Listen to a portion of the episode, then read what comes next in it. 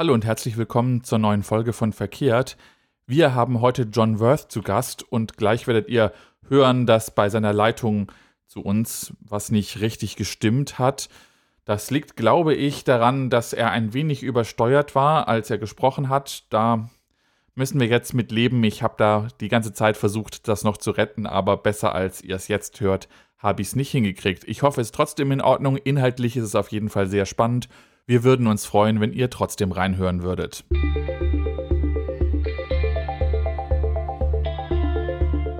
Herzlich willkommen zu Verkehrt. Mein Name ist Konstantin Blecking. Und ich bin Thomas Taslau und heute sprechen wir über internationalen Bahnverkehr. Halt mal, Thomas, haben wir, nicht darüber schon vor ungefähr zwei Jahren gesprochen? Äh, ja, aber diesmal, da geht es um mehr als nur Tickets, denn da haben wir das letzte Mal nur über die Bahntickets gesprochen. Und diesmal geht es darum, wie es eigentlich wirklich real möglich ist, über Grenzen zu fahren. Und dafür haben wir einen ganz tollen Gast eingeladen, der nämlich ähm, das ausprobiert hat persönlich. Ähm, herzlich willkommen, sage ich dazu mal, John Worth. Danke für die Einladung. Sehr gerne. Also ich, äh, wenn ich irgendwas falsch sage, dann sag's. Also du bist Brite, du lebst in Berlin, bist 42 und man kann sagen, dass du so Bahnaktivist bist, richtig? Stimmt, das stimmt, ja. genau. Und du hast ähm, 72.000 Kilometer Strecke in 186 Zügen an über 40 Tagen zurückgelegt in den letzten Monaten. Also eine richtige Monsteraufgabe. Ähm, vielleicht kannst du uns mal erzählen, warum du das gemacht hast. Und zwar gleich, wenn ich das hier abgespielt habe. So, genau, also John, erzähl mal, was hast du da gemacht? Was ähm, war der Hintergrund, warum du so viel Zug gefahren bist in den letzten Jahr, äh, Monaten? Ja, also ich habe aus bitterer Erfahrung, sage ich mal, ähm, äh, herausgefunden, dass sobald man eine Grenze überquert mit der Bahn in Europa, wird alles komplizierter. Also die Züge fahren nicht mit guten Fahrplänen, auch Tickets zu kriegen ist schwierig. Die Züge sind ähm, nicht so zuverlässig wie auf nationalen Verbindungen. Und weil ich jahrelang ähm, selbst, selbstständig gearbeitet habe, von Berlin aus, und meine Kunden in Dänemark, äh, Italien, äh, und, und äh, Belgien die Niederlande sind, dann führe ich ganz, ganz viel mit mit dem Zug zu diesen diversen Ländern, habe ich dann entdeckt, hey, Moment mal, da gibt es an manchen europäischen Grenzen tiefen Probleme mit dem internationalen Bahnverkehr. Wer tut etwas, diese Situation zu verstehen, zu erläutern, vielleicht auch politisch zu ändern? Ja, niemand so wirklich. Und dann habe ich dann ein bisschen so gedacht, so was könnte ich dann selber tun, um äh, diese Reihe von Problemen aufzulisten und auch dann vielleicht einige gute Beispiele dann entdecken und eigentlich dann die EU ein bisschen unter Druck setzen, ähm, um für einen besseren Bahnverkehr dann in der EU äh, mich dann einzusetzen. Und daraus ist dann dieses sogenannte Cross-Border Rail-Projekt entstanden. Also während dieser, dieser Reise, ein bisschen mehr als 40 Tagen war ich dann, äh, dann unterwegs, habe ich alle Binnengrenzen der EU, die man mit der Bahn überqueren kann, dann tatsächlich überquert. Aber natürlich das Problem ist, ist in, in manchen Orten ist verkehren keine Züge mehr. Also ich habe dann ein Klapprad mitgenommen und falls es dann keine Züge mehr gibt, dann bin ich über die Grenze dann sogar geradelt. Ähm, und dann wollte ich dann so vor Ort dann anschauen, warum funktioniert das nicht? Ist das, ist die Infrastruktur veraltet? Ist es ein politisches Problem? Ist es Spannung zwischen den Bahnfirmen? Warum ist das wirklich der Fall? Dann wirklich vor Ort? Und was tun die Menschen vor Ort? Wollen die diese Bahnverbindungen dann zurück? Und was könnte man dann das dann tun, um diese komplette Situation dann äh, zu verbessern? Also das war dann dem Sinn von dieses Projekt. Du hast ja jetzt auch ganz Europa abgefahren. Gibt es irgendwas, wo es wo war es am schönsten eigentlich? Wo hat es am meisten Spaß gemacht? Was war das, was dich überrascht hat? Vielleicht mal auf so einer anderen Ebene außerhalb der, des Bahnverkehrs selbst. Es gibt manche Ecken von Europa, die ich überhaupt nicht kannte. Zum Beispiel den Nord Nordwesten Spaniens, da aus dem Zugfenster zwischen Saragossa und Vigo war es eine irre schöne Strecke. Also das mochte ich total. Da, äh, die Landschaften waren so sehr schön.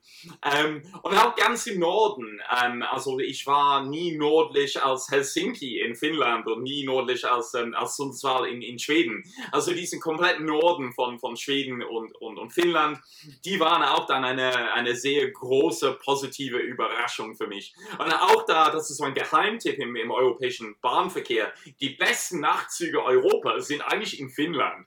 Die sind echt hervorragend, die Züge da. Also toll ausgestattet und echt komfortabel, auch mit einem sehr schönen Speisewagen. Also das war auch dann eine sehr schöne Entdeckung. Ich bin zu Orten gefahren, wo die meisten Touristen überhaupt nicht hinkommen. Und manche von diesen Orten sind sehr, sehr historisch, sehr interessant, geprägt von komplizierten, modernen politischen Spannungen, auch von Krieg, ja, nicht immer dann optimistisch. Ähm, ich war an zwei Orten, wo die, die Bahnbrücken am Ende des Zweiten Weltkrieges äh, zerstört worden, äh, worden waren und seither nicht wieder aufgebaut waren. Ähm, also ich habe dann eine Menge äh, erlebt und entdeckt. Und auch, weil es so negativ war, weil es gibt in vielen Orten Gründen oder guten Gründen, warum es keine Bahnlinien mehr gibt. Vielleicht die Industrien machten zu oder die Bevölkerung von einer Region ist nicht so hoch wie vor 20 oder 30 Jahren. Und man merkt manchmal, dass das Bahninfrastruktur ist dann ein bisschen so überdimensioniert für, für den heutigen Anzahl an, Leute, die in ein Ort dann leben. Also ich, all das habe ich dann, dann, dann entdeckt. Also gut, schlecht, optimistisch, irgendwie ein bisschen vergessen, schöne Landschaften, schöne Städte, alte, veraltete Industriestädte, alles habe ich dann auf dem Weg äh, dann gesehen. Also das klingt auch, äh, auch alles so nach einer richtigen schönen Entdeckungsreise, die du auch so ja, ja. erlebt hast. Aber, äh, ich, aber auch die, ich mochte total diese Städte. Also wir fahren eben zu den Großstädten, ja. Und unsere, unsere Bahndebatte ist, ja, brauchen wir eine, ein ICE zwischen Berlin und Paris. Ja, aber Moment mal, also es gibt auch kleinere, mittelgroßen Städten, die brauchen auch eine ziemlich gute Bahnverbindung. Und, und das ist, was ich auch dann entdecken wollte. Also was ist eine gute Bahnverbindung für eine Stadt in irgendeine vergessene Ecke von Tschechien mit 20.000 Einwohnern? Und, und und brauchen diese Leute auch dann vor Ort auch eine ordentliche Bahnverbindung. Aber das könnte vielleicht ein kleiner Dieseltriebwagen sein mit nur zwei Wagen. Aber wenn der fährt in einem Stundenhakt mit ordentlichen Tickets, ja, das reicht dann vielleicht. Da hast du also schon äh, auf jeden Fall doch auch, ja, ich sag mal, mit, mit offenem Auge auch geschaut, wie du da unterwegs warst. Konstantin, ich würde vorschlagen, äh, dann, dann lass uns doch gleich mal in die, äh, in die Erkenntnisgewinnung dieses äh, Cross-Border Rail-Projekts einsteigen. Was hältst du davon? das können wir gerne machen. Also die Erkenntnisgewinnung wäre natürlich, ähm, du hast gesagt, dass du in, im Detail das noch ein bisschen später ähm, genauer zusammenfassen willst. Und ich glaube, dass es gerade für die genaue politische Betrachtung, was könnte man da eigentlich machen, ähm, auch, äh, glaube ich, ne, wichtig ist. Aber für uns ist natürlich ähm, auch, ja, also ich bin mir sicher, du hast jetzt auch schon ein paar Erkenntnisse, die du uns erzählen ja, ja. kannst. Ähm, ähm, was ist denn, also wenn wir jetzt mal erstmal vielleicht vom Allgemeinen herkommen, was ist aus deiner Sicht denn aktuell das, was gut läuft im Bahnverkehr, was internationalen Bahnverkehr und was läuft eher schlecht? Also grundsätzlich, dieses Bild ist in Europa sehr unterschiedlich. Von und nach manche Länder funktioniert das richtig gut. Also Spitzenreiter in der EU ist für mich Österreich. Äh, manche andere Länder tun das auch ziemlich gut. Äh, Schweiz natürlich, ähm, Italien, äh, auch finde ich Tschechien ist sehr gut. Ähm, aber man entdeckt in manchen Orten man, einige Überraschungen. Also die Verbindung zwischen Miskolci in Ungarn und Kosice in der Slowakei kam in den letzten Jahren ziemlich zügig voran. Ähm, also das bedeutet, das einfach mal so sagen, das ist äh, hier gut und da schlecht, ja, ist ein bisschen unterschiedlich. In manchen Regionen hat man guten Fernverkehrsverbindungen, fast keine Regionalbahnen und in manchen anderen Orten ist es dann genau umgekehrt. Also ich habe äh, äh, so ein sehr diverses diverses Bild von wo es läuft und wo es dann nicht läuft. Ich kann, was ich dann entdeckt habe, in, sage ich so, vier Kategorien aufteilen. Also die sind vier Arten von Grenzübergängen, wo es diversen Arten von Problemen dann auftauchen. Die erste Kategorie sind Orten, wo vorher es eine Bahnlinie gab und diese Bahnlinie ist aus irgendeinem Grund nicht mehr aktiv, also gar nichts mehr da fährt. Ein Beispiel davon ist zwischen den französischen Po und den spanischen Saragossa, also mitten durch den Pyrenäen über Canfranc, also ein sehr berühmtes Ort mit einem riesen Grenzbahnhof. Da gab es einen Unfall auf der Strecke in den 70er Jahren und die haben dann auf der französischen Seite diese damals zerstörte Brücke nie wieder aufgebaut. Also da vergeht nichts auf 40 Kilometer zwischen einem, einem, einem kleines Dorf mit dem Namen Bedous bis nach Canfranc seit jetzt fast 50 Jahren. Also die erste Frage ist dann für, für, für diese Art von, von Verbindungen ist, könnte man diese Verbindung, diese Linien wieder aufbauen, also wieder aktivieren? Also diese Art von Diskussion findet schon in Deutschland statt, können diverse Bundesländer in Deutschland, Hessen äh, hat, hat gerade diese Debatte äh, so gestartet, könnte man diese Arten von Verbindungen dann auch dann international dann wiederherstellen?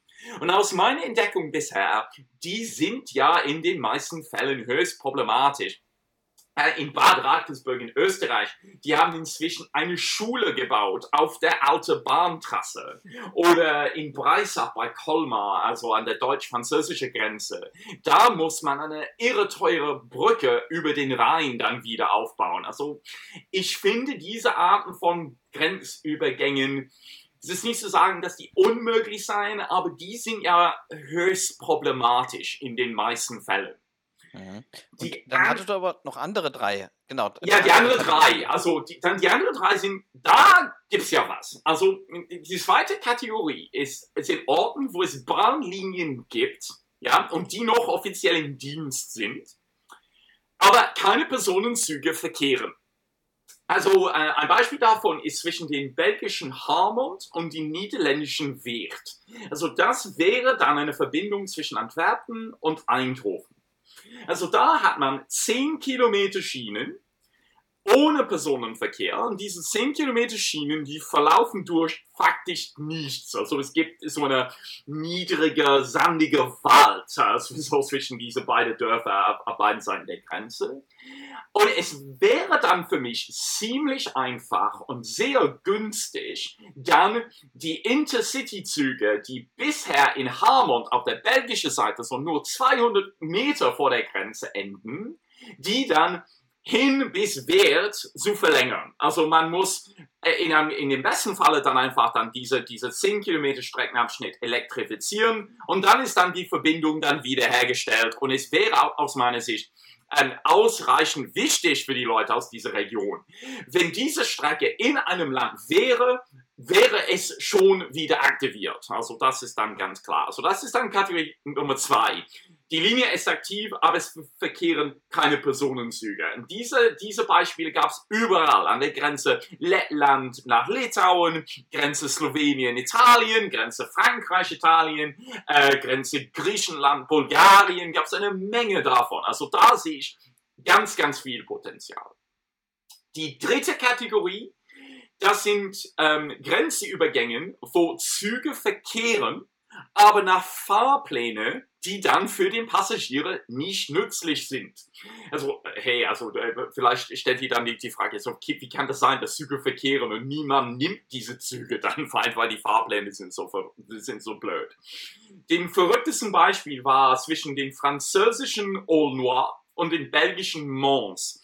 Also da verkehren, verkehrt am Tag zwei Züge auf dieser Strecke, obwohl diese Strecke zweigleisig und elektrifiziert ist. Und im ersten Zug verlässt Mons 6.04 Uhr morgens. Also das ist die erste Abfahrt des Tages aus dem Monster Hauptbahnhof. Dieser Zug war leer. Ich war der einzige Passagier in dem kompletten Zug mit drei Wagen. Ja, also das ist vollkommen verrückt.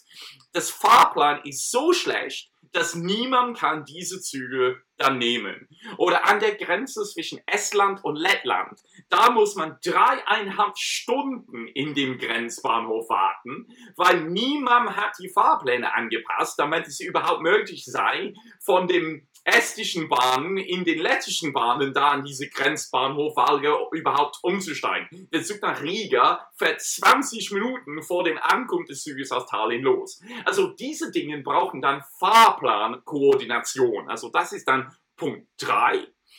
Und dann Punkt 4 sind dann Informations- oder Ticketing-Probleme. An der Grenze Frankreich nach Spanien um überhaupt herauszufinden, was für Züge verkehren, die ist für die meisten Passagiere, die nicht da vor Ort wohnen, fast unmöglich. Weil die Züge an fast alle die, die, die vier ähm, aktive Grenzübergänge, drei von den vier, nicht alle Zügen erscheinen in den internationalen Datenbanken. Also wenn man tippt in DB Navigator, ich will von Paris nach Bilbao, Deutsche Bahn schickt dich auf eine Route über Barcelona, also überhaupt nicht logisch. Den besten Weg wäre dann über Ondai an der Atlantikküste, aber die Züge, die da über die Grenze gehen, die erscheinen in den internationalen Datenbanken nicht. Also das bedeutet, dass dann internationale Passagiere finden die dann nicht. Oder es gibt anderen Ticketing-Probleme. Also man kriegt die Tickets online nicht oder die Tickets sind besonders teuer oder man kann keine durchgehende Fahrkarten dann buchen in, in viele von diesen Fällen. Also das sind dann die Reihe von, von Kriterien. Also Strecken, die nicht mehr aktiv sind. Zweitens aktive Strecken, wo keine Personenzüge verkehren. Drittens, es gibt Personenzüge, aber die Fahrpläne sind schlecht. Oder viertens, es gibt Daten- oder Ticketing-Probleme. Also die mhm. sind die vier Arten von Grenzübergängen, die ich dann entdeckt habe. Und ich sehe deutlich das beste Potenzial in diese letzten drei Kategorien. Also Wiederherstellung von Bahnlinien ist auf jeden Fall langfristiger und teurer als die, die anderen Arten von Problemen zu lösen. Also vor allem das letzte Problem, wenn man da jetzt mal drauf ähm, eingeht, also das hört sich für mich nach an, was was eigentlich relativ easy gelöst werden kann. Es ist lustig, dass du das ansprichst in Ondaye in, in, in Südfrankreich an der Atlantikküste, weil ich da letztens war.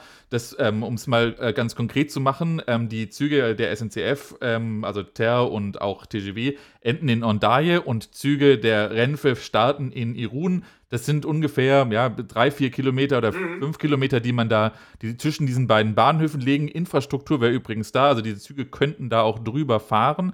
Ähm, also in jeglicher Hinsicht, es gibt ein ähm, Normalspurgleis bis nach Irun und es gibt Breitspur bis nach Ondaye und es gibt ähm, 1,5 Volt ähm, Oberleitung jeweils und 3 Volt Oberleitung jeweils. Fährt aber nichts, es fährt aber schon ein Zug. Das ist allerdings äh, ein, ein Schmalspur, ein Meterspurzug, ja, genau. der ähm, von der baskischen Provinzregierung organisiert wird, Euskotren, also äh, Topo ja. nennen die den. Und der ist nirgendwo ähm, drin. Also der ja. fährt auch halbstündig, das ist ein super Zug. Genau. Ja. Ähm, aber so. der ist, der kommt nirgendwo vor. Man äh, erfährt dann vor Ort, dass es den gibt, sozusagen. Oder ja, man, genau. aber äh, da, da, da wäre ich dann ziemlich radikal. Also alle Züge, ja, egal wo, ob staatlich oder privat, S-Bahnen, Fernzüge, alles, egal was für eine Bahnverbindung betrieben wird, müssen alle Daten, Fahrpläne, Tickets sowie Live-Running-Data in einem öffentlichen Datenformat für alle Züge in Europa publiziert werden, damit wir dann einen ordentlichen europäischen Fahrplan und eine ordentlichen europäischen Buchungsplattform dann bauen könnten. Also das wäre da dann eine Lösung. Ähm, und ja, ja, Usco Train ist ein Beispiel, an La Tour de Carol äh, in den Pyrenäen, da gibt es die, die Rodalis-Züge nach, nach Barcelona, die erscheinen erscheinen auch nicht in den Datenbanken oder keinerlei Zügen in Kroatien erscheinen in den internationalen Fahrplänen, außer die internationalen Zügen. Ähnlichen Problemen gibt es in ganz, ganz viele Länder. Es ist, und die Situation ist schlechter geworden. Diese Züge, nicht Jusko Train in, in Ondai, aber kroatischen Zügen zum Beispiel, erschienen vor zehn Jahren in DB Navigator und heute nicht mehr. Also wir gehen da in dieses Aspekt, äh, meiner Meinung nach, in die falsche Richtung. Mhm. Aber John, ich, äh, also ich muss es mal auch mal ganz ketzerisch fragen. Äh, du hast ja diese vier Kategorien auch quasi äh, rausgearbeitet. Äh, das sind vier Kategorien, die eigentlich zeigen, an welchen Stellen es hakt. Ja. Äh, Gibt es denn überhaupt irgendwo in Europa eine Grenze oder eine, äh, eine Bahnstrecke, die über die Grenze geht, wo du sagen würdest, die passt in keine der Kategorien rein, weil da läuft es einfach? Oder gibt es sowas in Europa einfach überhaupt nicht? Ja, das, das, gibt es schon. Ähm, also ich mag sehr gerne die, die Brücke zwischen Kopenhagen und Malmö in, in Schweden. Ähm, das hat eine komplette Region geändert und das ist von aller Arten der Menschen der Gesellschaft gebraucht. Ich traf jemanden in den Zug, der sagte, ja, ich fahre zum Zahnarzt auf der schwedischen Seite. Okay, tut man ja. Wenn den Zug dann äh, dreimal pro Stunde rund um die Uhr fahren dann Züge über diese Brücke zwischen Dänemark und Schweden. Äh, und nicht nur Regionalbahnen, sondern auch in einem Zwei-Stunden-Takt dann Fernzüge von Kopenhagen direkt dann bis, da, bis nach Stockholm. Also das ist für mich ein sehr, sehr gutes Beispiel. Ich mag auch diese Grenzregion äh, äh, Sachsen nach Tschechien. Also da gibt es auch viele Regionalbahnen, die dann sehr häufig fahren auf diese Grenze. Also die Orten sind ziemlich klein, also da gibt es vielleicht nicht ausreichend Bedarf für Fernzüge, aber diese, diese Firma im, Süd, im Südosten von Sachsen, Trelex, ähm, also die betreiben dann Züge, die dann in Tschechien beginnen, fahren über ein Teil Polen, erreichen dann Deutschland und fahren dann wieder in Tschechien hinein. Also es gibt ziemlich coole Beispiele da und es gibt auch ein integriertes Ticketing-System dort. Es ist auch ein bisschen ein Geheimtipp. Man kann sogar mit diesen Zügen einen ein, äh, ein Brauerei in Tschechien erreichen, weil das in dem Tarifsystem da in diese Grenzregion alles integriert ist. Also das fand ich auch dann ähm, sehr, sehr schön, das dann vor Ort zu beobachten. Ähm, auch einige Beispiele von der Nacht der Schweiz sind sehr gut. Ähm, Genf, um Genf, diese neue S-Bahn, ähm, ähm, Le Mans Express-Netz ist sehr gut. Von der Nacht Basel ist auch sehr gut. Ähm, und die Änderungen, die dann zwischen Wien und Bratislava in den kommenden Monaten und Jahren dann kommen. Ähm, also es gibt eine ordentliche Strecke, eine zweite Strecke, der ist noch Diesel, aber wird elektrifiziert. Die Österreicher verlängern dann auch viele Fernzüge bis nach Bratislava. Man merkt, dass auch so Leute pendeln hier über die Grenze jeden Tag. Also da funktioniert ja auch dann äh, die Situation ziemlich gut.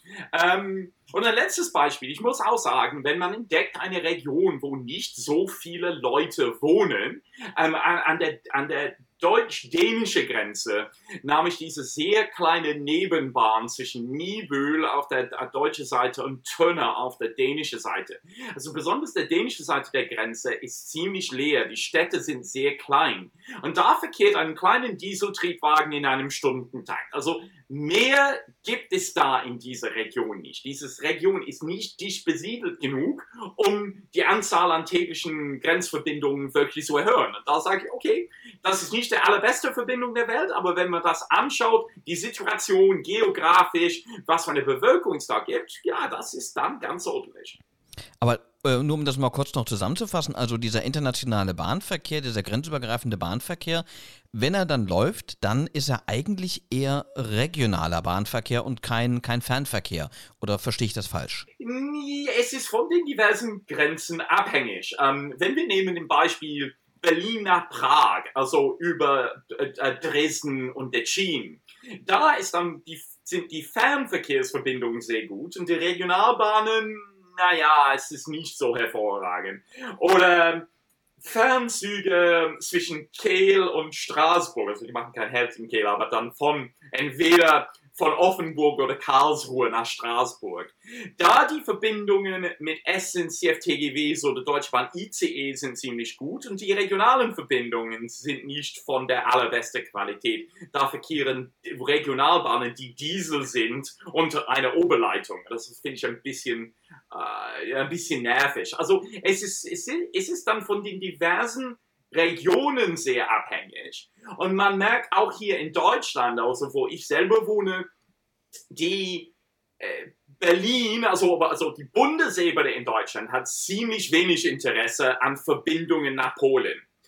Aber Berlin-Brandenburg hat schon eine gewisse Interesse. Also das bedeutet, dass die regionale Ebene hat hier dann diese Arten von Problemen dann gelöst. Also ist eine Frage, ist auf welcher Ebene befindet dann die politische Wille? Ist das entweder regional oder dann national? Man, man, man, man sieht gute Mischungen oder manchmal eine Ebene ist gut und die andere Ebene weniger gut. Und das hat dann eine Auswirkung auf, wie gut sind dann die Bahnverbindungen da an eine bestimmte Grenze. Du hast äh, auf Twitter in letzter Zeit auch noch mal ein Land genau rausgenommen aus diesem ähm, äh, aus deinem Projekt, um sie, dich, sag ich mal, über dieses Land etwas aufzuregen. Und das Land war Frankreich.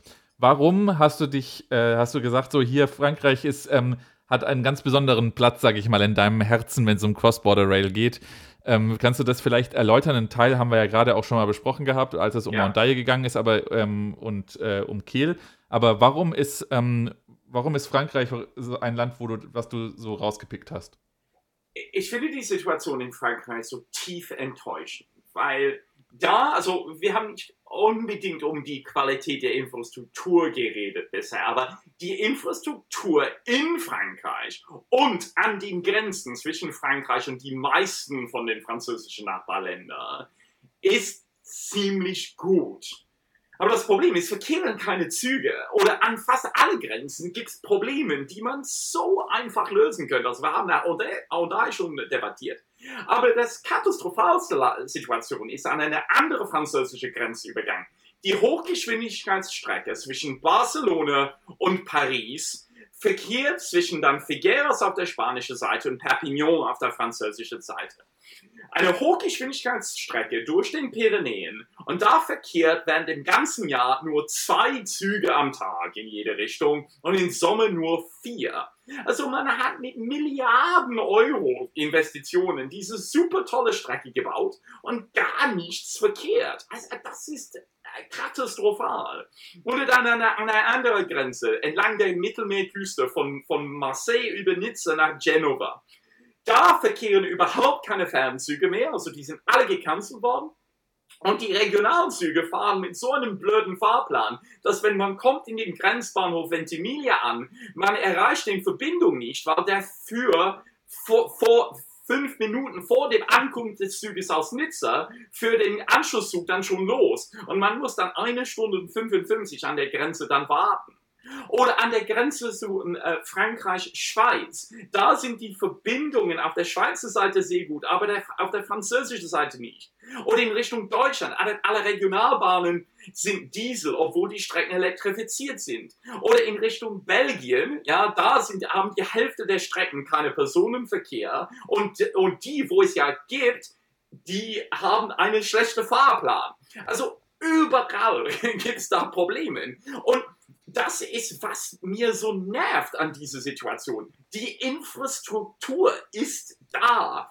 SNCF besitzt eine Flotte von internationalen einstöckigen TGVs, ja, 30 davon stammen aus Ende der 90er.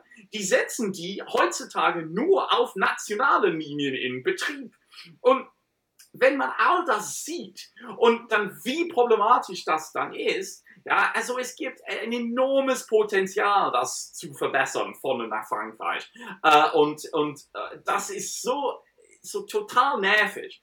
Wenn man macht da einen Vergleich zwischen Frankreich und die Lage in Tschechien, wo es genau umgekehrt ist ein, ein, großes Teil von der Infrastruktur ist ziemlich veraltet, die Geschwindigkeiten ziemlich gering. Aber da verkehrt was. Die, schick, die, die schicken irgendeinen, irgendeinen Schienenbus auf der Strecke einmal pro Stunde. Ja? Es ist veraltet, ziemlich langsam, aber es verkehrt was zu den Nachbarland. Ja? Da könnte Frankreich so eine Menge lernen von den Tschechen.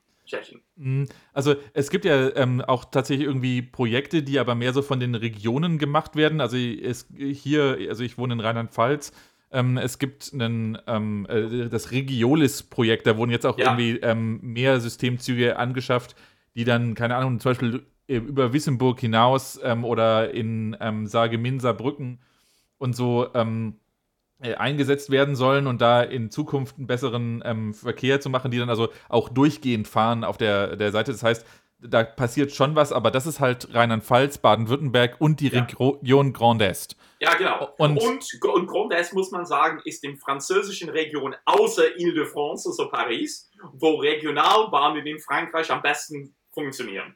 Ähm, also das ist dann keine Überraschung, dass die deutschen Länder haben dann eine ordentliche Verbindung mit Grand Est. Genau, also das ist das, was, was die da vorhaben. Aber woher kommt denn das, wenn wir jetzt über, über Frankreich reden? Also ich habe da mir manchmal, weil mich das auch schon aufgeregt hat, eine, eine These zurechtgelegt, die vor allem darin begründet ist, dass äh, die SNCF eigentlich ähm, ausschließlich marktwirtschaftlich denkt. Dass die wollen ihre Züge ähm, ausbuchen und dann ja. machen die Geld. Und denen geht es nicht darum, dass sie, sagen wir mal, einen, ähm, einen Dienst an der Gesellschaft damit machen einen, ähm, und ihre, ja. äh, ihre Züge sozusagen ähm, für die Gesellschaft haben. Das ist sozusagen ein altes Denken für die, damals, als sie noch Staatsbahn waren. Sondern jetzt geht es darum, dass der, der TGW, der muss richtig Kohle schieben. Ja, aber, die, aber, die, aber die tun da alles auch dann Konkurrenz rauszuhalten. Also die Fernzüge in Frankreich funktionieren wie so ein, eine Art, so ein privates Monopol, aber in den staatlichen Hand. Ähm, und dann man hat das Schlechteste von allem. Also man hat die, nicht diese so Staatsbahn soziales Gefühl oder man hat nicht, was man jetzt in Italien sieht, die Vorteile von Konkurrenz auf der Schiene. Also mir wäre es lieber, entweder Frankreich muss ein bisschen zurück zu den alten Staatsbahnethik oder braucht mehr Konkurrenz. Was man in Frankreich zurzeit hat, ist wirklich problematisch. Und es gibt auch ein, ein zweites Problem. Frankreich hat wirklich so ein Zweiklassenbahnsystem entwickelt. Die Fernzüge sind für Leute, die auch ein Auto besitzen. Also die haben dann diese Bahnhöfe gebaut, die benennen die Garde Betrave, also so rote Beete-Stationen, so eine, eine Art äh, Station mitten im Nirgendwo auf einer Hochgeschwindigkeitsstrecke mit einem großes Parkplatz und man fährt mit dem Auto hin und fährt dann sehr schnell von da bis Paris mit dem TGW. Und das ist so eine für mich eine totale Fehlplanung. Es muss nicht nötig sein, ein Auto zu besitzen, um mit dem Hochgeschwindigkeitszug zu fahren. Und dann die Regionalbahnen in, in viele Regionen Frankreichs, also alle Regionen außer Paris dann faktisch, sind dann so ausgedünnt, dass die sind dann nur gebraucht worden von Leuten, die keine Alternative haben. Also hauptsächlich Schüler und Universitätsstudenten. Und das mag ich überhaupt nicht. Also man braucht in einem ordentlichen Bahnsystem eine Verbindung zwischen dieser Regionalbahnen und den Fernzügen. Und das ist, was man in Deutschland hat, in Österreich hat, in Tschechien hat, in die Niederlande hat, aber in Frankreich und Spanien hat das fast gar nicht. Und, und das ist, was mir dann auch dann so stört. Und wir hören in Deutschland, ja, also Deutschland braucht eine mehr so den Hochgeschwindigkeitszügen nach den französischen Art. Aber auch von den Kapazitäten ist es auch ziemlich begrenzt. Ja. Deutsche Bahn lässt 35 Züge am Tag verkehren in jede Richtung zwischen Berlin und Hamburg. Und die meistbefahrene Strecke in Frankreich ist Paris nach Lyon mit nur 21 Zügen am Tag. Also natürlich ist das dann zuverlässiger, wenn man nur die Hälfte der, der, der, der Züge äh, auf der Strecke fahren lässt. Also das bedeutet, dass es ist dann ein Problem oder ein gutes Problem für Deutschland, dass das deutsche Bahnnetz ist noch so dicht und befördert schon so eine deutlich größere Anzahl an Passagiere als der französische. Ähm, also ich, ja, natürlich, wenn das funktioniert und ich fahre zwischen Paris und Marseille in drei Stunden, das ist auch irgendwie super schön. Aber das dient die Gesellschaft da nicht und in, in den internationalen Verkehr, die sind besonders schlecht bedient. Mhm. Jetzt äh, Frankreich, würde ich mal sagen, ist ein ganz klassisches Negativbeispiel für den internationalen Bahnverkehr in Europa.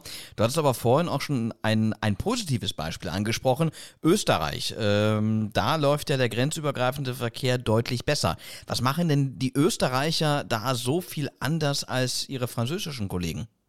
Ja, also alles fängt mit einer guten Zusammenarbeit zwischen dem, ba dem noch wichtigsten Bahnfirma dort, ÖBB, also die staatlichen Bahnfirma, und die Regierung. Also da ist die Zusammenarbeit sehr gut. Und Österreich als ziemlich kleines Land braucht dann guten Verbindungen mit allen Nachbarländern. Und das hat dann die ÖBB immer noch. Also und weil in so einem kleinen Land, die denken ja, obwohl es klingt so ein, ein bisschen widersprüchlich, das ist ein nationales Bahnkonzern, was dann selber dann international dann denkt. Und wenn man das anschaut, zum Beispiel am, am Wiener Hauptbahnhof, da kommen dann Züge an mit Wagen sowie Lokomotiven aus allen Nebenbahnen, aus aller Länder drumherum. Und die fahren auch mit einem Taktfahrplan. Also es gibt einen Zug alle zwei Stunden aus Prag. Es gibt einen Zug alle zwei Stunden aus Bohumin, also in den Nordosten Tschechiens. Ähm, also es ist alles sehr, sehr gut organisiert und auch dann langfristig geplant und mit einem Fahrplan rund um die Uhr. Also das ist, was ich so gerne da in, Österreich mag. Die Züge verkehren ein, mit einem Stundentakt oder einem Zwei-Stunden-Takt, auch international, rund um die Uhr. Also das bedeutet, dass wenn meine Pläne jetzt anders sind und ich muss so von, nach Brno von Wien, ich muss maximal zwei Stunden warten auf den nächsten Zug. Ähm, und das, das kriegen die meisten Länder der EU bisher nicht hin. Äh, und, und auch, wo es zurzeit zwischen Österreich und einem Nachbarland nicht hervorragend ist, in Richtung Slowenien, da kommt es auch voran. Also ähm, äh, äh, als ich da so in, in, Österreich war, sah ich sogar die neuen Züge für die internationalen Verbindungen in Richtung Slowenien ähm, äh, auf Probefahrten. Also dann kommt es dann überall voran. Aber umgekehrt muss man sagen, die Geschwindigkeiten sind ziemlich gering. Also in Österreich, das, das Höchstgeschwindigkeitsstrecke da ist 230 km/h, also nicht so irre schnell. Also das bedeutet, dass ich finde, dass die haben, die, die machen kohärenten Investitionen, national sowie international. Und es geht nicht alles um Geschwindigkeit, sondern um Komfort. Die Bahnhöfe sind sehr gut. Dem neuen Wiener Hauptbahnhof funktioniert sehr sehr, gut. Ähm, also man hat einen ordentlichen Speisewagen in den meisten Fernverkehrszügen. Die Online-Ticketing Online ist gut. Was, wir, was für so Echtzeitdaten man kriegt, ist auch gut. Also dieses komplette Erfahrung mit Bahn, mit, mit Bahnfahren in Österreich ist von Beginn bis Ende gut durchdacht. Ähm, und das und, und nicht nur national, sondern international. Mhm. Ähm, und ähm, ja, also da können, also von, von Österreich, kann Deutschland bestimmt eine Menge lernen oder sogar vielleicht fast alle anderen Länder der EU können, können etwas da lernen. John, ich würde mal versuchen, kurz eine These aufzustellen. Und äh, ich bin gespannt, äh, ob du da zustimmen wirst oder mich gleich in die Schranken weisen musst. Ähm, ich würde mal sagen, äh, Frankreich äh, kann sehr gut Hochgeschwindigkeitsverkehr. Äh, sie machen es auch grenzübergreifend, aber da sagst du, der grenzübergreifende Bahnverkehr bei den Franzosen läuft nicht so optimal. Bei den Österreichern wiederum, da spielt der, dieser Hochgeschwindigkeitsverkehr keine so große Rolle. Die Österreicher wiederum setzen ja eher auf die Nachtzüge, also auf diesen Nightjet zum Beispiel. Äh, heißt das also, dass man wirklich sagen kann, im europäischen internationalen Bahnverkehr wird die Zukunft auch eher in den Nachtzügen liegen und nicht in den Hochgeschwindigkeitszügen? Oder bin ich da jetzt ganz daneben. Nee, also aus meiner Sicht, man braucht eine, eine Mischung von diese, diese beiden Systemen. Also Nachtzüge funktionieren besonders gut vorne nach Österreich, weil es gibt keine Hochgeschwindigkeitszüge. Aber um die sehr große Distanzen zurückzulegen, zum Beispiel Paris nach Madrid, auch wenn man schließe die Lücke zwischen Perpignan und, und Montpellier in den französischen Hochgeschwindigkeitsnetz, wäre es dann immer noch acht Stunden in einem Hochgeschwindigkeitszug zwischen Paris und, und Madrid. Das machen die meisten nicht. Das ist einfach zu lang. Also ich, dann auf dieser Strecke braucht man dann immer noch einen Nachtzug. Also aus meiner Sicht, man muss in einer Art zwei, vier, sechs Stunden Modell denken. Also zwei Stunden Zugfahrt, da ist den, den hauptsächlichen Konkurrenz das Auto und man fährt tagsüber mit dem Zug. Bei vier Stunden gibt es dann in den meisten Fällen Konkurrenz Auto, Zug und Flugzeugzug. Und da ist dann das, äh, das Zug sehr konkurrenzfähig. Man merkt, wie hoch das Anteil an, an Passagiere den Zug gewonnen hat, ähm, wenn die, die dann die, die Fahrzeit zwischen Berlin und, und München auf vier Stunden reduziert hat. Dann bei sechs Stunden Zugfahrt, da haben die meisten nicht so viel Bock. Das ist ein bisschen zu lang. Das kriegt man vor einem Arbeitstag oder nach dem Arbeitstag nicht so wirklich hin. Und da sind dann Nachtzüge eine sehr, sehr gute Alternative. Also das ist, wie man dann so denken könnte. Was wir dann haben, sind diversen Bahnfirmen, die alles auf Hochgeschwindigkeit gesetzt haben. Ja, Deutsche Bahn zählt auch dazu, obwohl es, das Netz in Deutschland ist nicht so komplett auf Hochgeschwindigkeitszügen ähm, ausgelegt. Auch die Franzosen, auch besonders die Spanier und auch zum Teil in Italien. Und dann gibt es andere Bahnfirmen. Das beste Beispiel ist dann Österreich, aber auch hinzu äh, gibt es dann äh, Schweden oder, oder Belgien oder die Niederlande. Da sagt man, okay, aus diversen Gründen, finanziell sowie auch geografisch, da haben wir kein, nicht ausreichend Geld oder nicht ausreichend freier Platz für Hochgeschwindigkeitszügen. Da investieren wir stattdessen in, in Nachtzugangebote. Ähm, und natürlich, also dann ist dann die große Fragezeichen mittelfristig, wäre eine Kombination aus den beiden dann durchaus möglich. Ein Nachtzug, der dann mit 250 oder 300 km/h verkehren könnte, die existieren bisher nur in China äh, und nirgendwo in Europa. Also dann, das wäre dann eine Option für zum Beispiel eine Amsterdam nach Madrid in einer Nacht. Ähm, aber das, das bleibt äh, kurzfristig dann auch nur ein Traum. Was ich mich ja manchmal frage, wenn man, das jetzt vielleicht ein kleiner Exkurs nur, aber ähm, wenn wir darüber reden, wie, wie Hochgeschwindigkeitszüge ausgestattet sind, wenn wir über ähm, Sitze reden, also ich frage mich immer, warum man nicht überlegt, äh, zumindest in der ersten Klasse, sich mal ähm, solche Business-Class-Sitze anzuschauen von Flugzeugen, die man ja, also hinlegen das, kann das, das haben die inzwischen in Italien jetzt gemacht. Ähm, äh, also ein halbes Wagen der, der neuesten Frecce-Rosse-Generation zwischen Mailand und Rom hat genau solche Sitze. Ähm, also das kommt dann in Italien schon voran. Und grundsätzlich, also das beste Beispiel für wie Hochgeschwindigkeit funktionieren kann, das ist nicht in Frankreich, das ist nicht in Spanien und nicht in Deutschland, das ist Italien. Also dieses Konkurrenz zwischen äh, Trenitalia Frecciarossa und Italo auf der Hochgeschwindigkeitsstrecke, also Torino, Mailand, äh, Bologna, Firenze, Rome, Napoli, das ist hervorragend, was die da dann machen. Es ist also, die Züge fahren sehr regelmäßig, die, die, die bieten diversen so Service-Niveaus an. Die Preise sind auch ziemlich gut. Ähm, also das ist ein sehr, sehr gutes Beispiel von wie man nicht nur, wie man Hochgeschwindigkeitszüge dann gut anbieten kann, aber die haben auch nie, die Anschlusszüge nicht vergessen. Also man, man erreicht eine, eine, äh, ein Bahnhof in einem Vorort von Mailand, Milano Rogoredo, und dann, dann den Hochgeschwindigkeitszug kommt an und dann fahren dann zehn Regionalbahnen in alle Himmelsrichtungen dann los. Also das funktioniert da, das ist sehr, sehr gut dort. Ähm, und, da, und dann von so wie man ein Hochgeschwindigkeitsnetz organisiert, äh, können alle ein bisschen von Italien etwas lernen. Auch wenn Italien gleichzeitig nicht sehr viel macht aus meiner Sicht jetzt. Ähm, die, was in Richtung internationalen Verkehr geht. Also du hast ja auch schon angesprochen, in Richtung ähm, Ventimiglia Nizza. Da gab es ja mal den Tello, glaube ich, so heißt der, glaube ja, ich. Ja, aber. Äh. Aber, aber ich wollte jetzt mal sagen, also den einzigen. Ja, aber die, die, haben, die machen jetzt Konkurrenz auf der Strecke Mailand nach Paris gegen die Franzosen. Ja, also die setzen Frecce-Rosses auf der Strecke ein gegen den SNCF-TGWs, die dann 20 Jahre lang nicht so super gut waren auf der Strecke.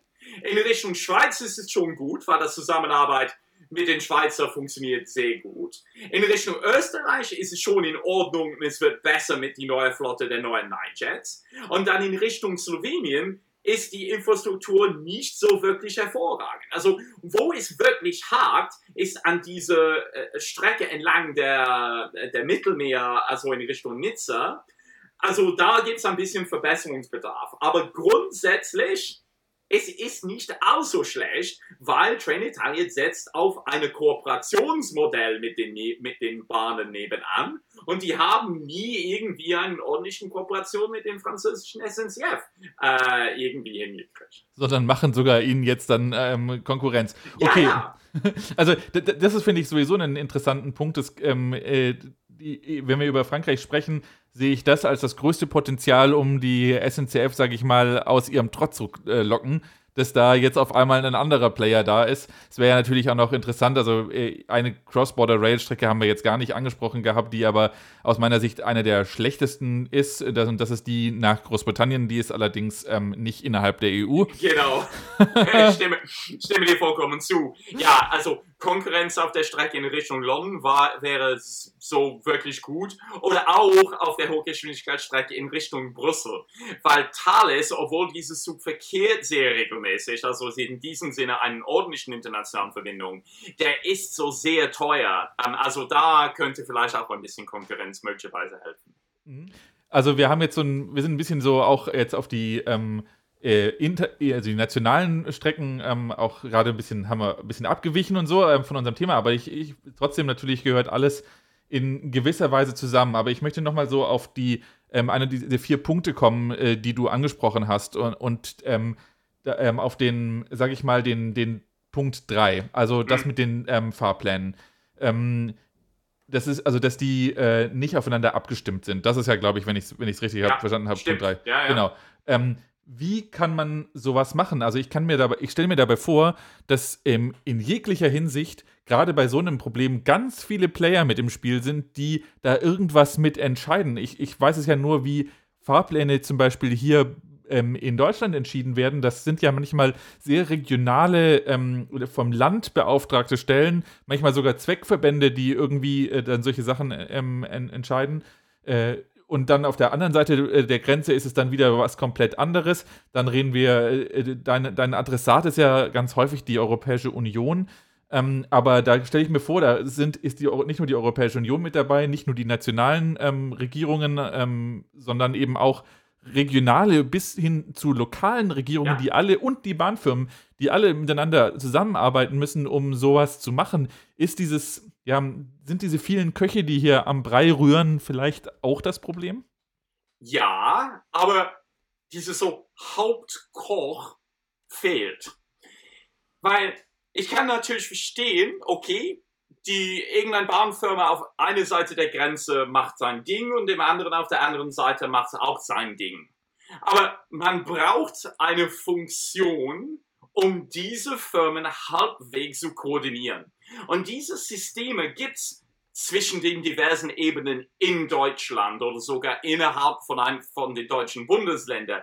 Diese Koordinierungsstrukturen gibt es. Ja, die Frage ist, funktionieren die so wirklich? In den meisten Situationen mehr oder weniger. Das Problem ist, die EU mischt sich nicht in, dieses, in diese alltäglichen vertrieblichen Probleme nicht ein. Und mein Eindruck ist auch, ist, dass die Europäische Kommission versteht diese Probleme nicht. Also ich bin nicht sicher. Ich kann dir nicht sagen, hey, an dieser Grenze könnte man dieses Problem lösen. Ja, äh, kann es sein, dass in Ventimiglia man kann die Fahrpläne nicht so einfach um 10 Minuten ändern. Ja, ein Zug früher los oder später los. Weiß ich nicht. Aber was ich bisher entdeckt habe, ist, die EU erkennt dieses Problem nicht. Ja? Die EU sagt, wir setzen den Rahmen für den internationalen Bahnverkehr in Europa und wir lassen den einzelnen Ländern diese Probleme dann lösen. Aber dann, wie kann ich, wenn ich französischer Wähler wäre und ich will nach, Sp nach Italien und das Problem ist auf der anderen Seite der Grenze, wie kann ich politisches Druck dann ausüben? Wie habe ich eine gewisse politische Kontrolle. Ja? Wer setze sich für mich ein, politisch, um so eine Art, so eine derartige Probleme dann überhaupt zu lösen? Und das ist, was ich dann ein bisschen von der EU dann will, ist, dass die EU versteht diese Probleme und versucht dann, die irgendwie zu lösen.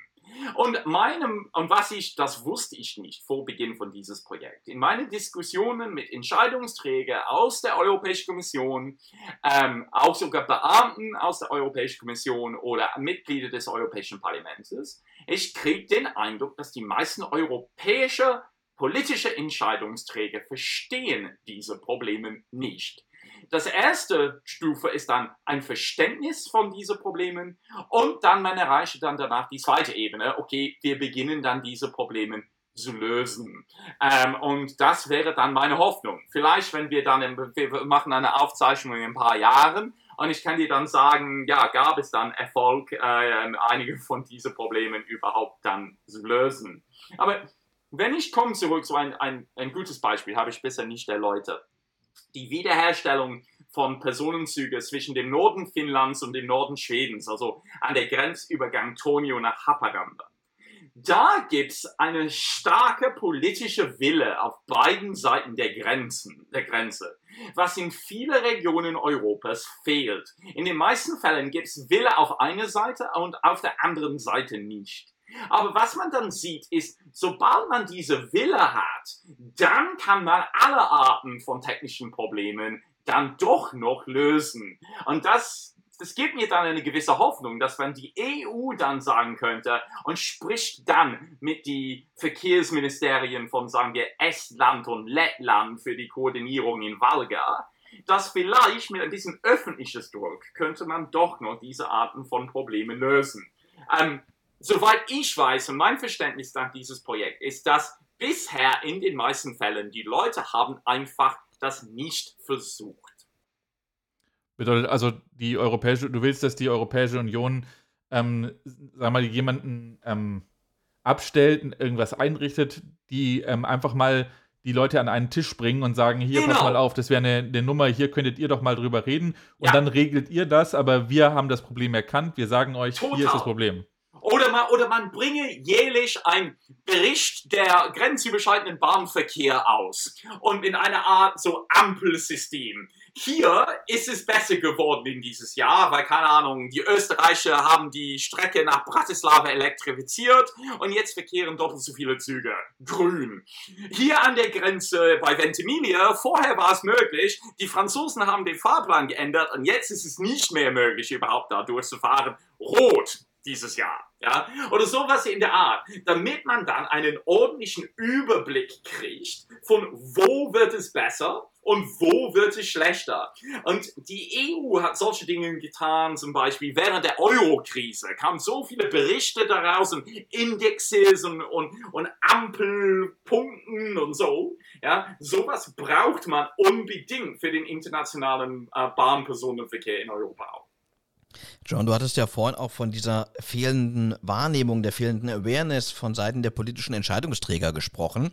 Jetzt hast du ja im Rahmen deiner Aktion auch äh, täglich eine Postkarte an die EU-Kommissarin für Verkehr geschickt, an äh, Adina äh, Valéan. Hast du denn von der schon jetzt mal irgendwas gehört? Hat sie dir auch mal ja, eine kleine Postkarte schon zurückgeschickt oder äh, ist da Schweigen im Walde bei ihr? Nein, also ähm, ich habe Frau Valian eine Frage gestellt auf eine Pressekonferenz in Lyon, ähm, weil ich war auf einer Konferenz in Lyon während der Fahrt. Und das Antwort begann, ah, so you're the guy that sends the postcards. Also jemand hat dann Valian so gebrieft, dass ich diese Postkarten zugeschickt habe. Aber es wäre natürlich schön, also ich bin ich habe nichts gegen Frau Valian oder nichts gegen Beamte der Europäischen Kommission. Was ich will, ist eine etwas bessere und radikalere Bahnpolitik der EU. Und ich wäre bereit, natürlich die Europäische Kommission zu helfen, um dann diese bessere Bahnpolitik auch dann zu entwickeln.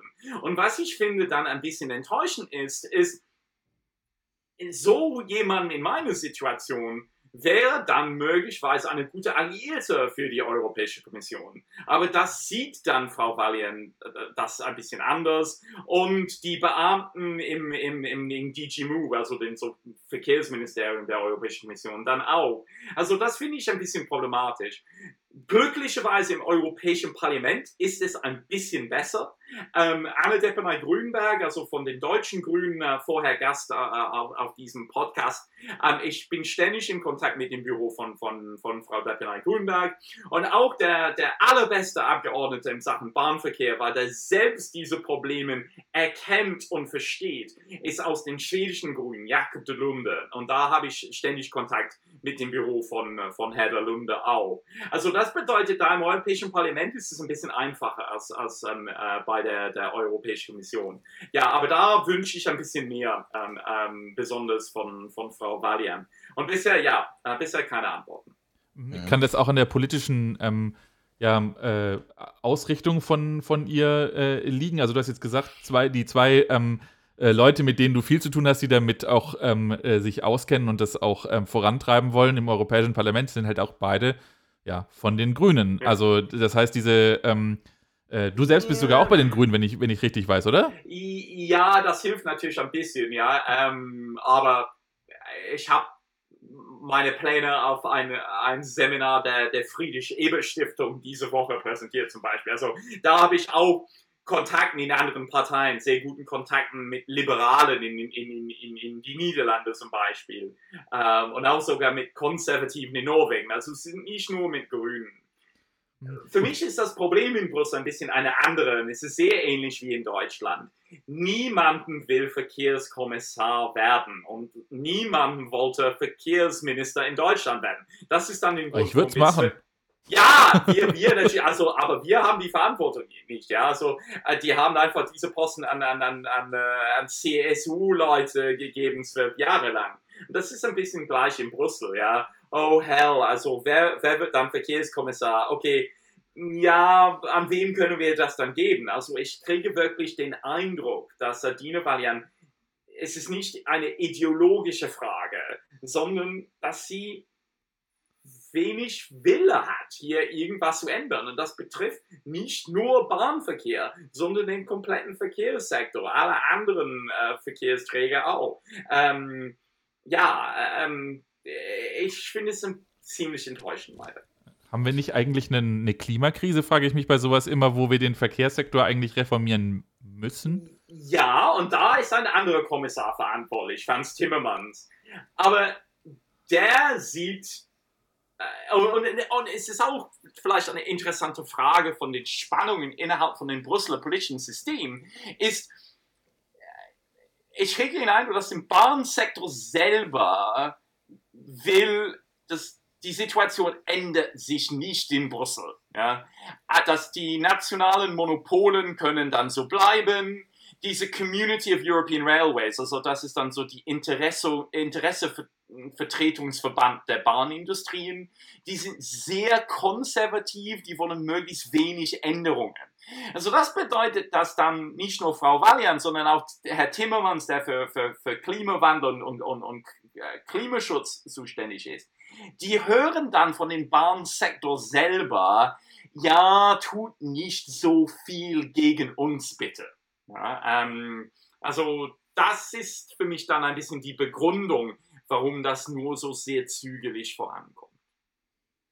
Aber könnte man nicht einfach auch sagen, okay, dann umgehen wir jetzt einfach mal die EU und wir machen eher auf nationaler Seite mehr, also äh, das ja, aber, aber, Ahnung, da, aber, europäisches Netz in dem Sinne haben, sondern dass eben einzelne Staaten zusammenarbeiten ja, aber, und das verbessern. Aber, schau mal die Situation in Deutschland. Ja, da hat man genau das gleiche Problem. Ja, weil, also, inwiefern kann Volker Wissing die Deutsche Bahn wirklich verpflichten, was zu tun, was Deutsche Bahn nicht unbedingt machen will. Ja, also man braucht eine, eine so ein breit aufgestelltes Bündnis von Bahnindustrie, Politiker auf die diversen Ebenen, auch die Zughersteller äh, zählen dann auch dazu.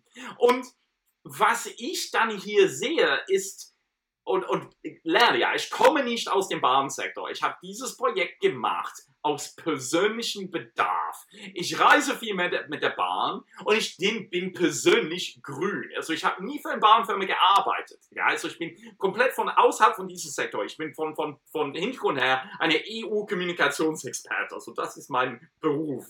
Und ich entdecke hier diesen Sektor, wo es ein enormes Potenzial gibt, aber viele Menschen auf den höchsten Ebenen, politisch sowie betrieblich in den Bahnfirmen, sehen diese Möglichkeiten nicht, weil das komplette Sektor so sehr konservativ und so nach, nach, nach hinten blickend ist.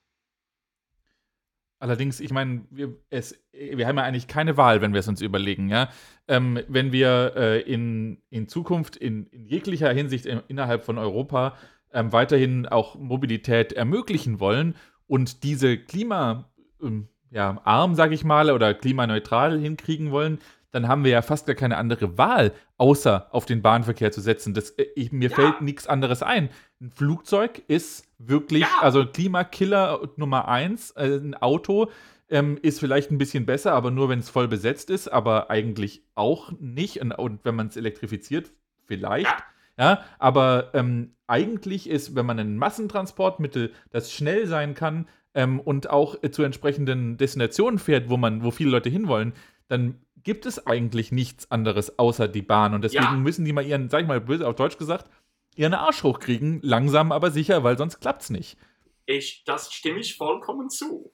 Aber äh, was ich sehe europaweit, ja, es gibt nicht so viele Bahnfirmen, die das dann so sehen.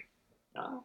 Wie kann man eine Hochgeschwindigkeitsstrecke in Spanien bauen zwischen Madrid und in Richtung La Coruña und Vigo und man lässt zwei Züge am Tag auf der Hochgeschwindigkeitsstrecke verkehren?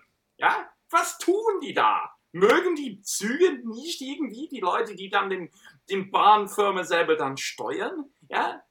Oder was, was man sieht in Griechenland an Züge, die entlang der, der Schienen einfach so aufgeparkt sind und verrosten. Ja? Also einfach krass schlechte Entscheidungen. Ja? Ähm, das ist und, und war während dieser Fahrt in manchen Ecken von Europa ziemlich deprimierend. Also nur um das jetzt mal auch ein bisschen so zusammenzufassen in den, äh, also in den letzten Minuten unseres Gespräches, äh, muss ich sagen, da kriegt man doch eigentlich nur schlechte Laune, wenn man darüber nachdenkt. Äh, wenn man sich mit diesem Thema auch inhaltlich beschäftigt, auch so wie du ja das gemacht hast, John, der sich das auch direkt vor Ort angesehen hat, ähm, wird man da nicht eigentlich bei diesem Thema auch zum Zyniker?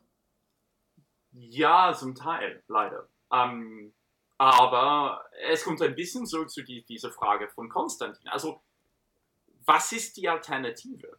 Ja, also, das müssen wir besser hinkriegen.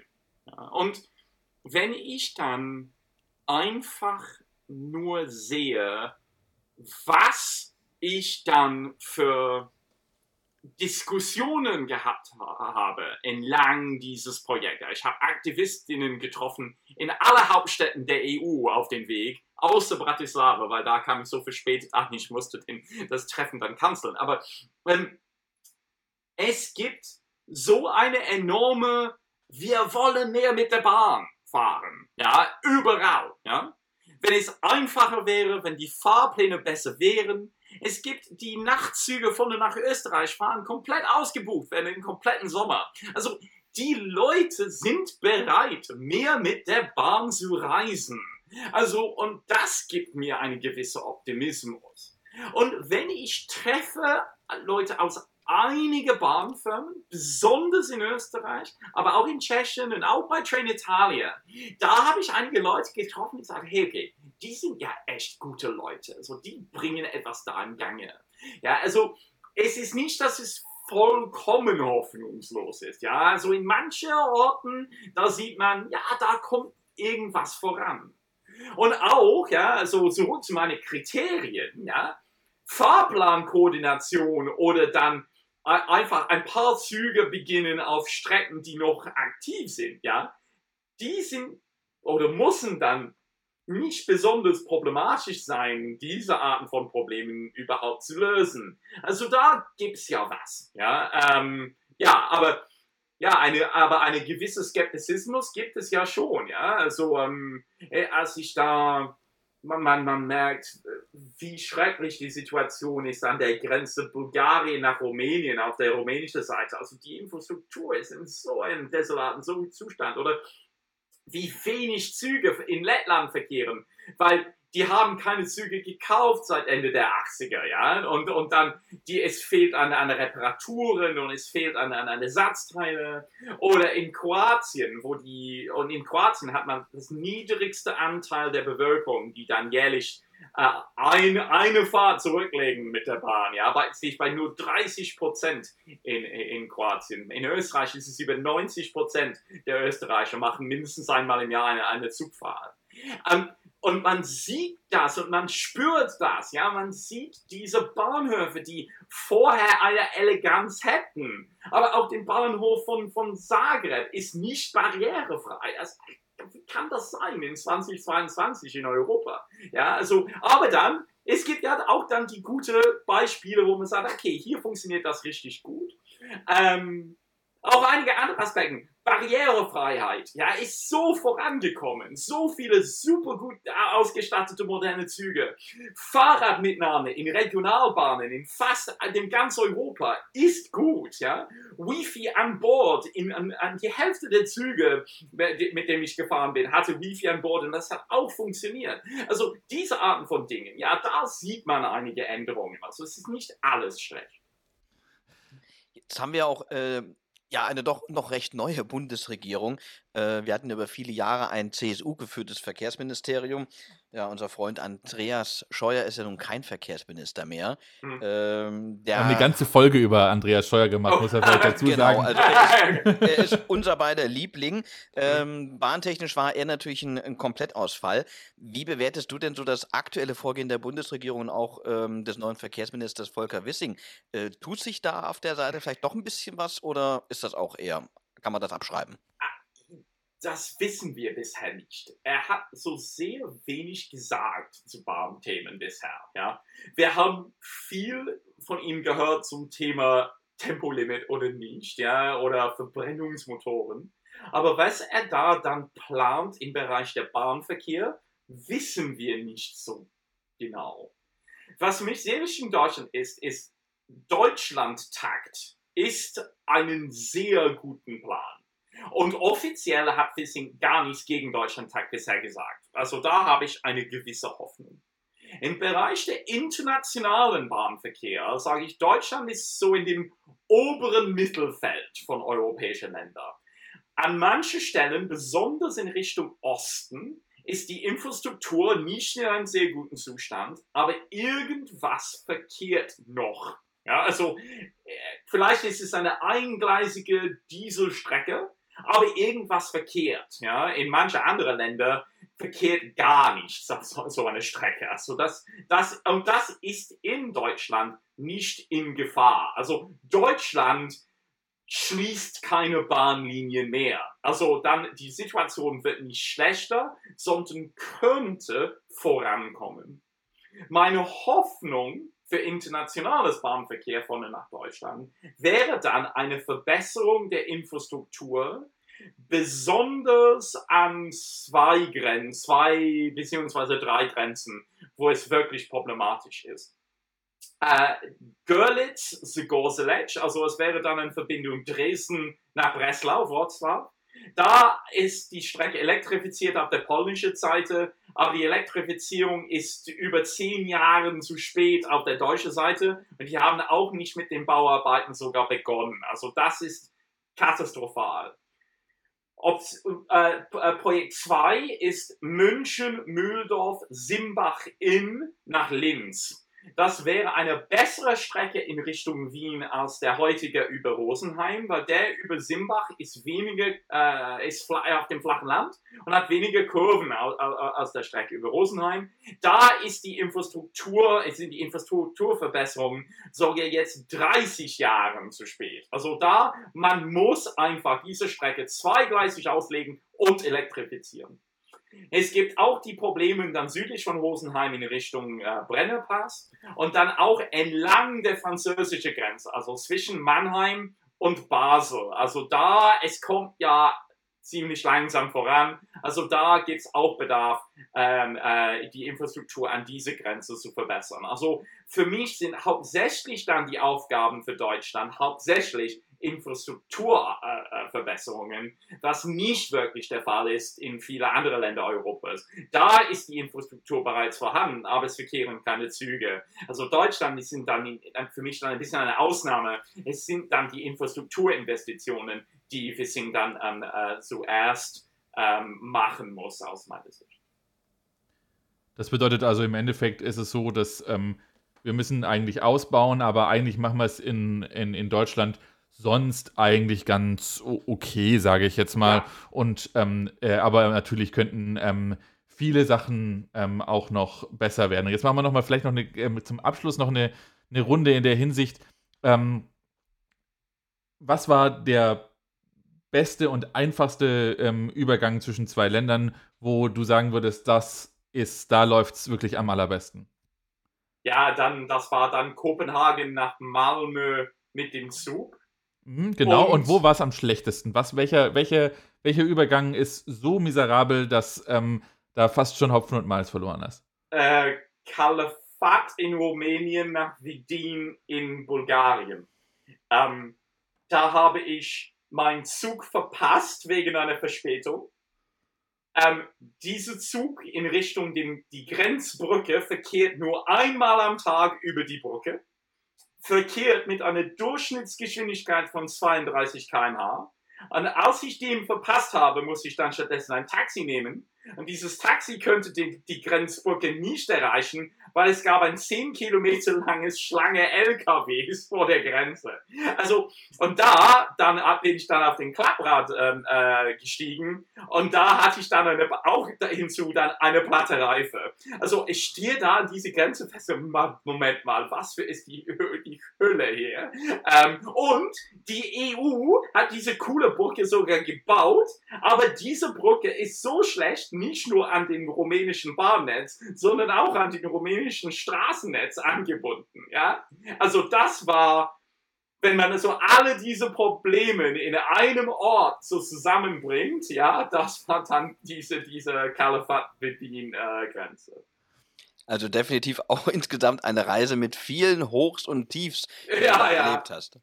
Ja, ja, auf jeden Fall, ja. Ja, die, die, die Fotos von dieser Brücke waren auch ziemlich interessant, ja. Wunderbar. Ich glaube, John, wir haben jetzt schon über eine Stunde, eine Stunde 15 fast miteinander gesprochen. Ich glaube, wir haben äh, sehr viel erfahren, was du äh, alles erlebt hast, vor allem auf dieser Strecke, auf, diesen, auf dieser Reise mit den unterschiedlichsten Bahnen, die du da ähm, äh, zurückgelegt hast. Und ähm, dafür wollte ich jetzt einfach mal sagen, vielen, vielen Dank und auch vielen Dank, dass du mit uns geteilt hast, äh, deine gerne. Erfahrungen. Sehr, sehr gerne. Herzlichen Dank von meiner Seite, meiner Seite auch. Ja, ich kann mich ja nur anschließen. Äh, sehr spannend, äh, auch deine, deine Erlebnisse, wie gesagt, meine äh, grenzübergreifenden äh, Zugerlebnisse die kann ich an einer Hand abzählen. Einmal Österreich, Deutschland, von Innsbruck nach München und dann auch mal von Berlin nach Prag. Das war's ansonsten. Äh, ich muss ich zugeben, ja, da habe ich noch ein bisschen was äh, nachzuholen, um dann da auch wirklich mitreden zu können. Wir machen dann irgendwann mal einen Podcast von, eine, von einem Grenzbahnhof und. Äh, ah, da, das ist eine gute Idee, stimmt. Warum nicht? Wir nehmen dich jetzt beim Wort, dass wir das machen, ne? Sehr, sehr gerne. So, Thomas, wir haben heute relativ viel gelernt über internationalen Bahnverkehr und vor allem, was da so läuft. Ich fand eigentlich ähm, vor allem interessant diese vier Kategorien, ähm, in denen John das äh, zusammengefasst hat. Und ähm, aber gerade diese, diese vierte Kategorie, dass äh, einfach ähm, die Information nicht da ist und diese in den Fahrplan, da muss ich sagen, dass, da fehlt mir jegliches Verständnis, warum es sowas überhaupt gibt. Dir auch? Ja, also äh, auch nicht nur dafür. Also ich muss auch sagen, äh, dass dieses Ticketing auch nicht so einfach nicht so richtig läuft, ja. Äh, dafür habe ich kein Verständnis und dass auch die Fahrpläne untereinander auch nicht abgestimmt werden. Das sind doch Dinge, wo ich mir denke, das ist so einfach, ja. Das ist, das sind keine Probleme wie diese erste Kategorie, der, äh, was er ja auch gesagt hat, der John, dass es da keine Eisenbahnstrecke mehr gibt, die man erst aufbauen müsste. Nein, da ist Infrastruktur da, da verkehren auch Züge, aber nur weil, ich sag mal, äh, die Software nicht so ganz funktioniert. Die Hardware ist da, aber die Software, die ist nicht da oder funktioniert nicht so richtig, dass man deswegen auch keinen attraktiven Verkehr über die Grenzen hinweg auf der Schiene hat. Da, ich, ja, das, es lässt mich auch, muss ich auch sagen, die Folge heute ein bisschen ratlos zurück, ja, weil ich nicht so wirklich weiß, wie kann man das jetzt angehen, damit es besser wird. Ja, also so äh, fehlt der politische Wille, oder? Also im ja. Endeffekt, das, was, was, was ich glaube, was im Ende da ist, dass es ähm, in gewissen Positionen, und zwar auf, auf ganz vielen Ebenen, also die Euro, ähm, John ist zwar jemand, der wirklich das sagt, die soll die Europäische Union machen, weil das sozusagen die oberste Ebene, wenn es um zwei EU-Staaten ist, geht. Aber also ich würde ähm, nicht nur da ansetzen, sondern ich würde tatsächlich auch einfach viel weiter unten ansetzen, nicht nur auch nicht bei den nationalen Regierungen, sondern ähm, bei denen, die tatsächlich sozusagen die, die Züge bestellen. Also in, in Deutschland die Länder oder die Agenturen, die die Länder dafür gegründet haben ähm, und ähm, in, äh, wie das zum Beispiel, auch wenn wir jetzt Frankreich reden, ja, in Frankreich sind es auch die Regionen, die das machen. Und ähm, äh, das, ich verstehe nicht, warum da nicht der politische Wille da ist. Also ist das so ein, ein inwärts gerichtete Sichtweise? Ist das so eine, so eine nationalistische, will ich jetzt nicht sagen, aber so eine national ausgerichtete ähm, Sichtweise, dass einfach da nicht über den Tellerrand geschaut wird? Und wie kann man den Leuten beibringen, dass es, dass es naja, wichtig ist?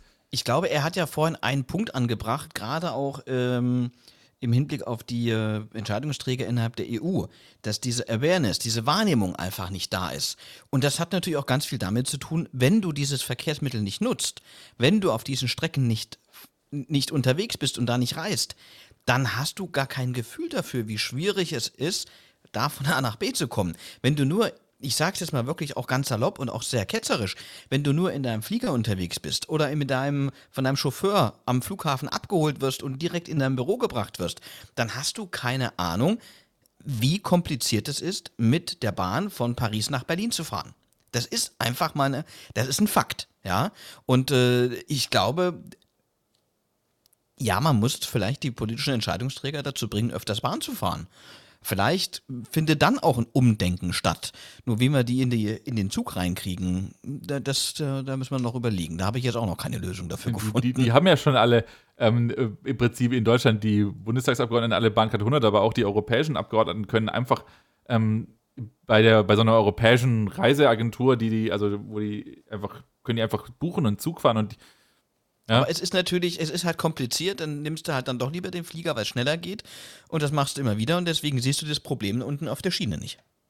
Genau, also im Endeffekt, du lässt dich halt in Brüssel zum, ähm, zum Flughafen vom, äh, vom Fahrservice fahren und dann fliegst du nach Berlin und da holt dich der Fahrservice des Bundestags ab und dann bist du in Berlin wieder, wieder da und das ist, also keine Ahnung, so, ähm, es hört sich so ein bisschen an wie abgehobene Politiker, die ähm, ja. nicht mehr dem, auf, auf Volkes Stimme hören oder so, aber das, das will ich jetzt gar nicht so sagen, aber das aber ist, ähm, so ein bisschen ist es vielleicht so. Vielleicht sollten wir ja auch mal die, die Verkehrskommissarin der EU, Adina Valean, mal einfach mal einladen, mal äh, von Brüssel zusammen mal mit der Bahn in ihr Heimatland zu fahren. Ja, das wäre doch vielleicht mal, also von Brüssel bis nach Rumänien, das ist eine ordentliche Strecke.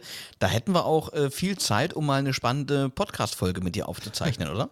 Definitiv, also äh, einladen können wir. Eine Sache muss ich dazu sagen, wir haben der Europäischen Union ähm, und der Europäischen Kommission und auch äh, haben wir Fragen gestellt, nämlich zu dem, was äh, John uns gesagt hat.